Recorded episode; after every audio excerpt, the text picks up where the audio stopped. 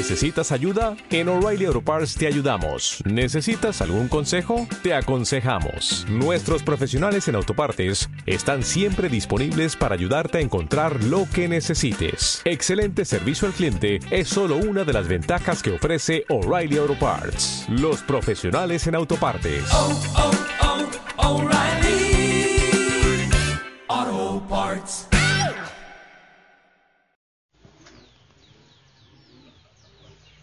Linda familia Osana, muy buen día, feliz amanecer, que el Señor te bendiga. Espero que estés bien gozando de su presencia, ah, dejándote abrazar por el amor y la presencia del Señor y gozándote de la vida. Hoy es domingo, claro, es cuaresma, pero aún en cuaresma todo domingo es el día del Señor y hay que vivirlo con gozo y con alegría.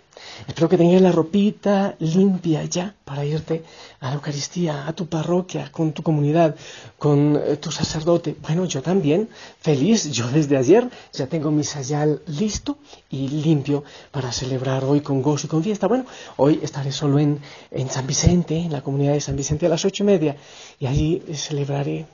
Bueno, eso quiere decir que la voy a celebrar como en partida triple por no tener eh, todas las otras Eucaristías. ¡Qué maravilla! Eso me encanta. Yo creo que un sacerdote debería solo celebrar una Eucaristía al día y gozársela. Bueno, la necesidad pastoral a veces indica otra cosa. Y también feliz porque ya mañana nuestro encuentro en Cuenca a las 7 de la noche. ¡Qué genial! Yo estoy feliz como bebé, como niño saltando en una pata. Mi linda familia, vamos a compartir la palabra del Señor, el Evangelio, que venga el Espíritu Santo y nos ilumine. Evangelio según San Juan, capítulo 9, del 1 al 41. En aquel tiempo Jesús, al pasar, vio a un ciego de nacimiento, y sus discípulos le preguntaron, Maestro, ¿quién pecó para que éste naciera ciego? ¿Él o sus padres? Jesús respondió, ni él pecó ni tampoco sus padres. Nació así para que en él se manifestaran las obras de Dios. Es necesario que yo haga las obras del que me envió, mientras es de día, porque luego llega la noche y ya nadie puede trabajar. Mientras esté en el mundo, yo soy la luz del mundo.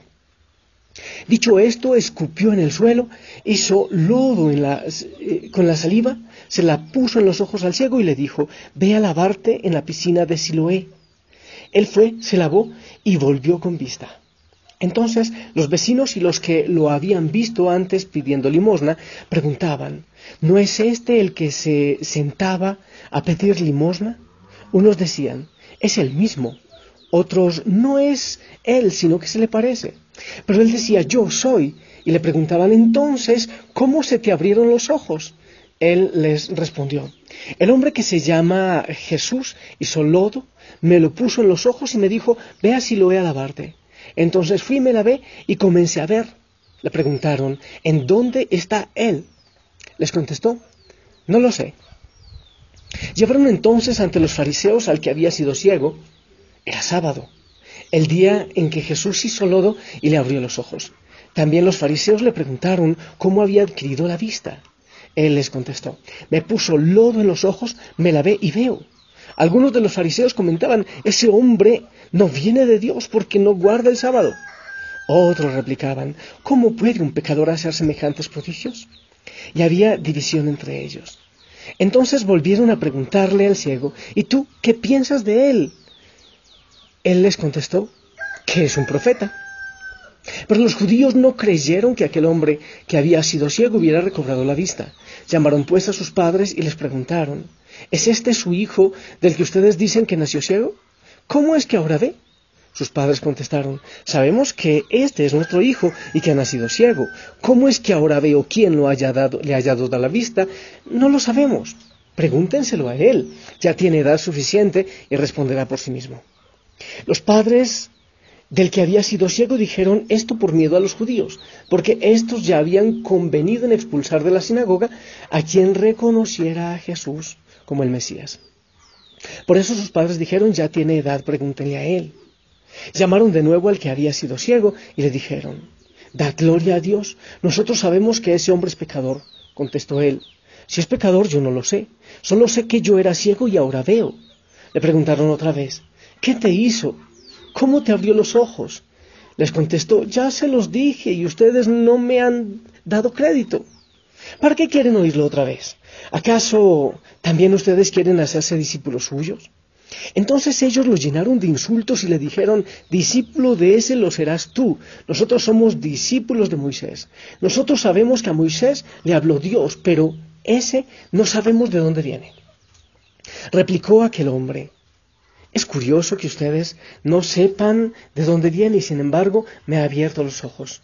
Sabemos eh, que Dios no escucha a los pecadores, pero al que lo teme y hace su voluntad, ese sí lo escucha. Jamás se había oído decir que alguien abriera los ojos a un ciego de nacimiento. Si éste no viniera de Dios, no tendría ningún poder. Le replicaron, tú eres puro pecado desde que naciste. ¿Cómo pretendes darnos lecciones? Y lo echaron fuera. Supo Jesús que lo habían echado fuera, y cuando lo encontró le dijo, ¿crees tú en el Hijo del Hombre? Él contestó, ¿y quién es Él, Señor, para que yo crea en Él? Jesús le dijo, ya lo has visto, el que está hablando contigo. Ese es. Él dijo, creo, Señor. Y postrándose, lo adoró. Entonces le dijo Jesús, yo he venido a este mundo para que se definan los campos, para que los ciegos vean y los que ven queden ciegos. Al oír esto, algunos fariseos que estaban con él le preguntaron, ¿entonces también nosotros estamos ciegos? Jesús les contestó, si estuvieran ciegos, no tendrían pecado, pero como dicen que ven, siguen en su pecado. Palabra del Señor. Familia, a mí este Evangelio me parece hermoso y también gracioso. Me causa cierta gracia todo lo que ocurre en torno a esta sanación. Tanta mentira, tanto eh, deseo de acabar con Jesús, es realmente gracioso. Pero, a ver, veamos lo que yo reflexiono al respecto. Primero, yo entiendo que este Evangelio de Juan nos quiere decir que la ceguera es un pecado. Cuando andamos ciegos es porque no queremos salir de nuestro pecado. Y el barro que el Señor pone en los ojos eh, de este muchacho es la denuncia del pecado. Vamos a ver si me entiendes. Es un poco complicado, pero intentaremos entenderlo en, el transcurso de la meditación. Pensaba yo desde ayer tras de cotudo hinchado, tras de gordo con hidropesía, tras de ciego con los ojos sucios. Es como que el Señor le dice, mira, eh, tú estás en pecado. Eh, quiero, quiero que que no miremos solo al ciego, porque entonces diríamos, pero ¿cómo está en pecado? Si no, dice, si no lo dice en la palabra. Quiero que no miremos solo al ciego, sino que miremos la, el hecho en sí de, la, la ceguera que tiene el mundo. Entonces el Señor de alguna manera nos dice hay que denunciar la ceguera, hay que denunciar los que creen que ven mucho, pero realmente no están viendo nada. Mira que cuando este hombre se fue a, Siloé a lavarse, es lo que ocurre con el sacramento de la reconciliación, con la confesión. Uno va y, se lava y no solo se cae eh, la ceguera, se cae el pecado, sino que se cae también la denuncia, se limpia también la denuncia. Ya cuando uno se confiesa, eh, es perdonado el pecado, pero ya uno no tiene que seguir machacando en el mismo pecado. Sirve para que uno eh, recuerde lo frágil, lo débil que uno es. Pero eh, es como el sacramento de la reconciliación, te repito. Quita las dos cosas. Mm, otra idea, porque estoy intentando llevar todo el, el recorrido del Evangelio, para recobrar la vista hay que ser humilde. Este hombre aceptó su ceguera, aceptó que necesitaba que Jesús trabajara, porque, hombre, escupió en el piso y con barro y todo esto. Yo pienso que una persona con un ego muy grande no aceptaría eso. Este hombre fue capaz, capaz de humildad, capaz de humildad para dejarse trabajar por el Señor. Ok, eso en cuanto, en cuanto al ciego, pero pasemos a, las autoridades judías. Las autoridades judías, bueno, eh, ellos creen que ven. Es sábado, y en sábado no se puede hacer muchas cosas. Y todavía no se puede, menos aún, hacer barro. ¿Por qué? Porque en la esclavitud de Egipto ese era el trabajo de los judíos. Quiere decir que ese es un trabajo servil, es un trabajo de esclavos. Entonces a ellos no les importaba realmente el barro que estaba haciendo Jesús, pero tampoco les importaba el ciego que estaba siendo curado, no, no les importaba eso.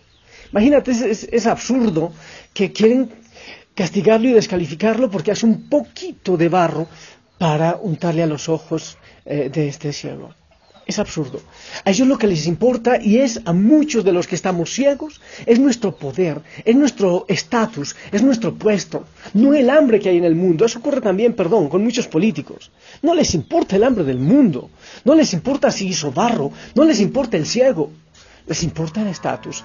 Esa fue la preocupación de, de las autoridades judías. Esa fue la preocupación, que este hombre haciendo esas cosas les estaba quitando, restando credibilidad a ellos. A la familia, otras ideas. Continuamos entonces. Mm, el ciego admite que tiene una ceguera. El ciego deja que el Señor trabaje en él. El ciego obedece cuando el Señor lo manda a que sea lavado.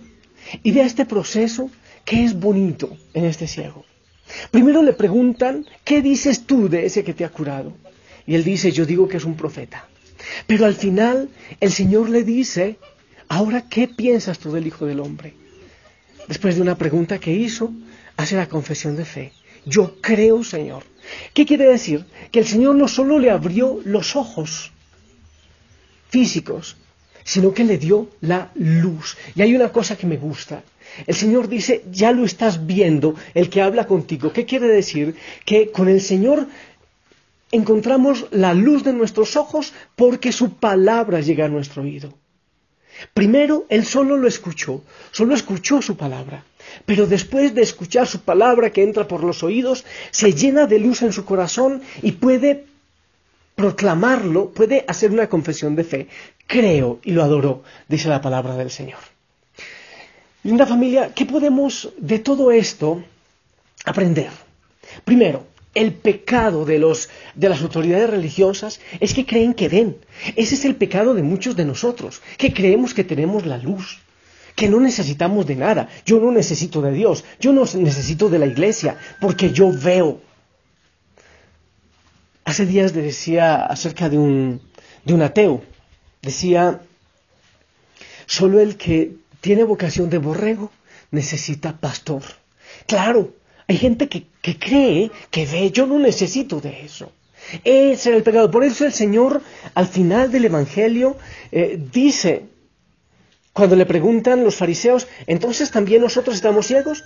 Jesús les contestó, si estuvieran ciegos no tendrían pecado, pero como dicen que ven, siguen en su pecado. ¿Qué quiere decir? Como no aceptan su ceguera, como no aceptan que les hace falta la luz, ustedes están en su pecado y siguen en su pecado. Entonces debemos aceptar que debemos abrir nuestro corazón para que venga la luz del Señor, que hay ceguera cuando no aceptamos nuestro pecado, hay ceguera y debemos también denunciar nuestra ceguera, que es nuestro pecado. Aceptar que nos hace falta aprender, que nos hace falta crecer. Esa es una de las enseñanzas principales. Pero la otra, también ser humilde, para aceptar que el Señor trabaje, que el Señor incluso denuncie nuestro pecado con el barro en nuestra cara pero que trabaje y podamos nosotros en ese proceso. Primero, sí, es un profeta, e-, es Jesús muy lindo, amigo fiel, que nunca falla, decimos. Pero que al final podemos decir, tú eres el Señor, yo creo en ti. Cuando escucho tu palabra, también se abre la luz desde mi corazón. Se abre la luz y puedo transformar mi vida, puedo empezar a ver de una manera diferente. No solo sanas, Señor, mis ojos, pero lo más importante es que venga la luz a mi corazón. Eso es lo importante. Reconocer en esta estación de la cuaresma que necesitamos del Señor, que necesitamos de Él, que Él es el único que puede abrir nuestros ojos. Yo veo tanta, pero tanta ceguera en el mundo, tantísima ceguera. Deberíamos volver a Él para poder ver, para tener luz. Necesitamos que Él toque nuestros ojos. Necesitamos incluso que nosotros mismos denunciemos nuestro pecado para dejar la ceguera que hay en nuestra vida. ¿Lo aceptas?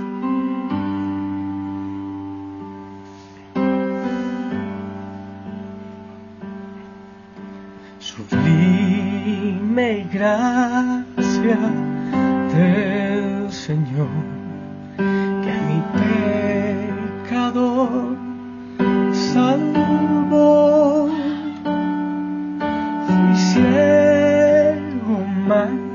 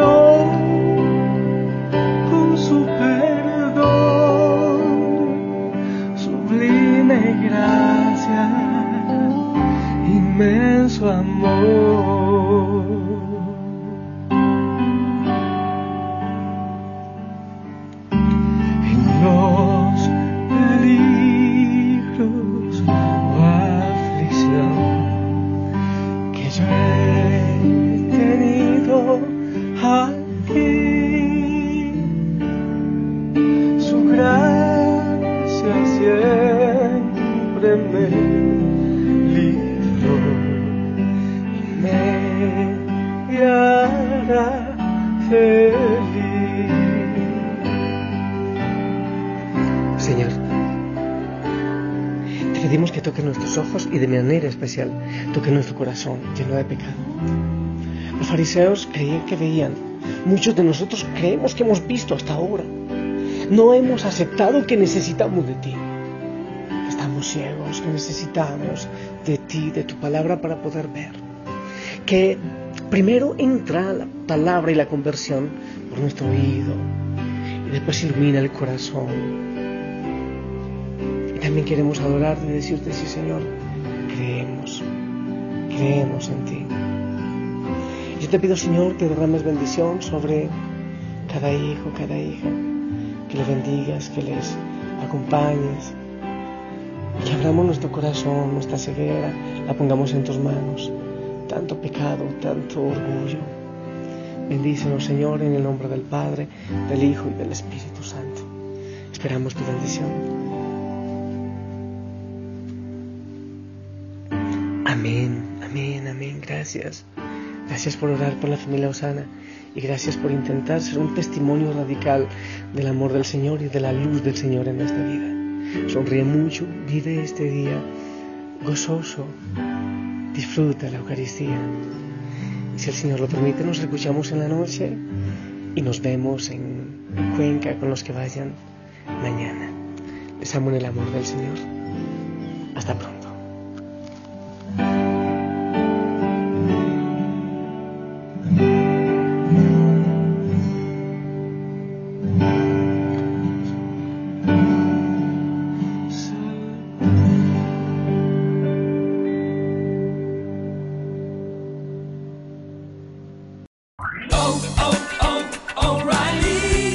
¿Necesitas ayuda? En O'Reilly Auto Parts te ayudamos. ¿Necesitas algún consejo? Te aconsejamos. Nuestros profesionales en autopartes están siempre disponibles para ayudarte a encontrar lo que necesites. Excelente servicio al cliente es solo una de las ventajas que ofrece O'Reilly Auto Parts. Los profesionales en autopartes. oh, oh,